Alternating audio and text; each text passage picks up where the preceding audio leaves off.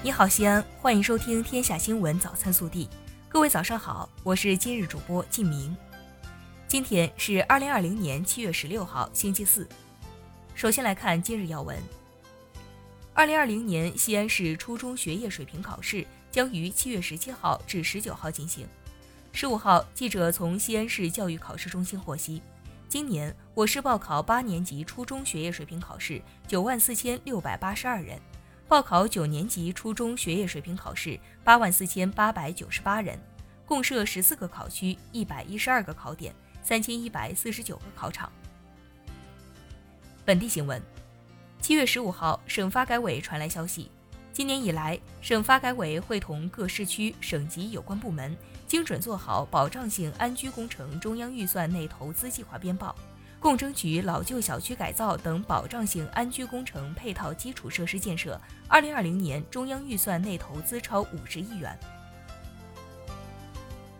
记者十五号从省统计局获悉，二零一九年陕西省就业人员平均工资稳步增长，全省非私营单位就业人员年平均工资为七万八千三百六十一元，比二零一八年增加六千三百七十八元，同比增长百分之八点九。私营单位就业人员年平均工资为四万三千四百七十七元，比二零一八年增加两千六百九十四元，同比增长百分之六点六，增速比上年回落二点二个百分点。记者昨日获悉，西安碑林博物馆改扩建工程项目规划占地四十八点一五亩，总投资二十七点一五亿元，拟在原馆基础上。分别在北区、东区、新区新建博物馆新馆、纸训中心、文创展示销售中心、非遗传承区、客询中心、书法展示及交流中心等。同时，对室外道路、管网、景观、绿化、给排水、暖通、电气、消防等进行总体改造。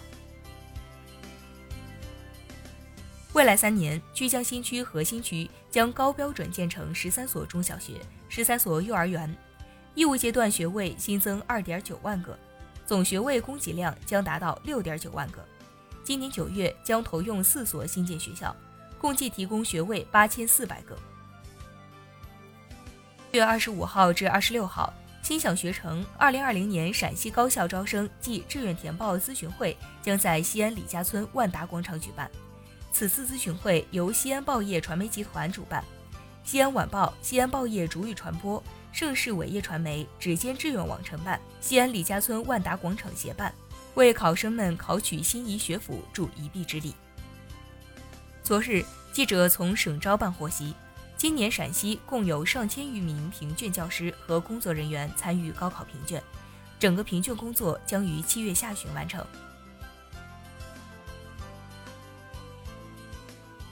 记者昨日从西安市公安局交通管理局获悉。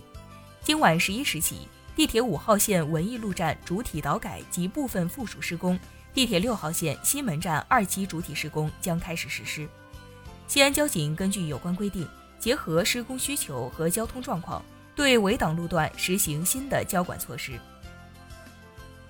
听过追影系统吗？只要嫌疑人在监控里出现过，无论戴着口罩还是面罩，又或许只有一个背影，这个追影系统都能获取到嫌疑人的信息。被民警锁定。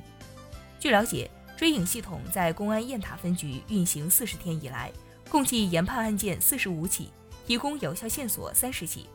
破获案件十五起，抓捕十六名犯罪嫌疑人，有效线索率达到百分之六十六。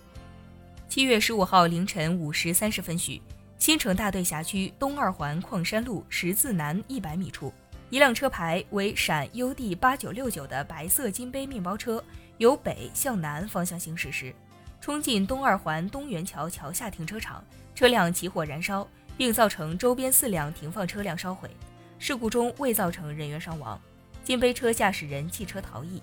新城大队敦促该车驾驶人尽快到交警新城大队事故处理中队投案自首。国内新闻，国防部新闻发言人吴谦十五号就美售台武器发表谈话，他表示。美方此举公然违背一个中国原则和中美三个联合公报规定，严重损害中国主权和安全，粗暴干涉中国内政。中方对此表示强烈不满和坚决反对。十五号，外交部例行记者会，发言人华春莹回应英国计划封禁华为时表示，英方在没有任何确凿证据的条件下，以莫须有的风险为借口，配合美国一再提示排除中国企业，公然违反市场经济原则和自由贸易规则，违背英方已经做出的有关承诺，严重损害中国企业的正当利益，严重冲击中英合作的互信基础。中方对此强烈反对。香港特区政府十五号严正声明，强烈反对美方将美国国会通过的所谓《香港自治法案》签署成为美国法律，并对美方以总统行政命令推出的一连串措施表示极度反感和强烈不满。特区政府会全面配合中央政府将采取的反制措施，不容美方的霸权主义得逞。新发地批发市场聚集性疫情发生后。北京市迅速全面启动核酸检测工作。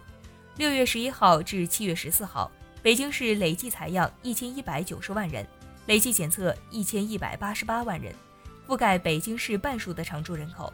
北京通过外地引进和本地新批，日检测量由六月十一号的近四万份提升至四十五点八万份。通过采取科学混检，单日最高检测量为一百零八点四万人。十六号起，全国将正式入伏。今年的三伏长达四十天。当前，全国天气版图中降雨依旧是主角。十七号开始，新一轮强降雨又将来袭。而在华南大部地区，闷蒸模式的高温天也已登场。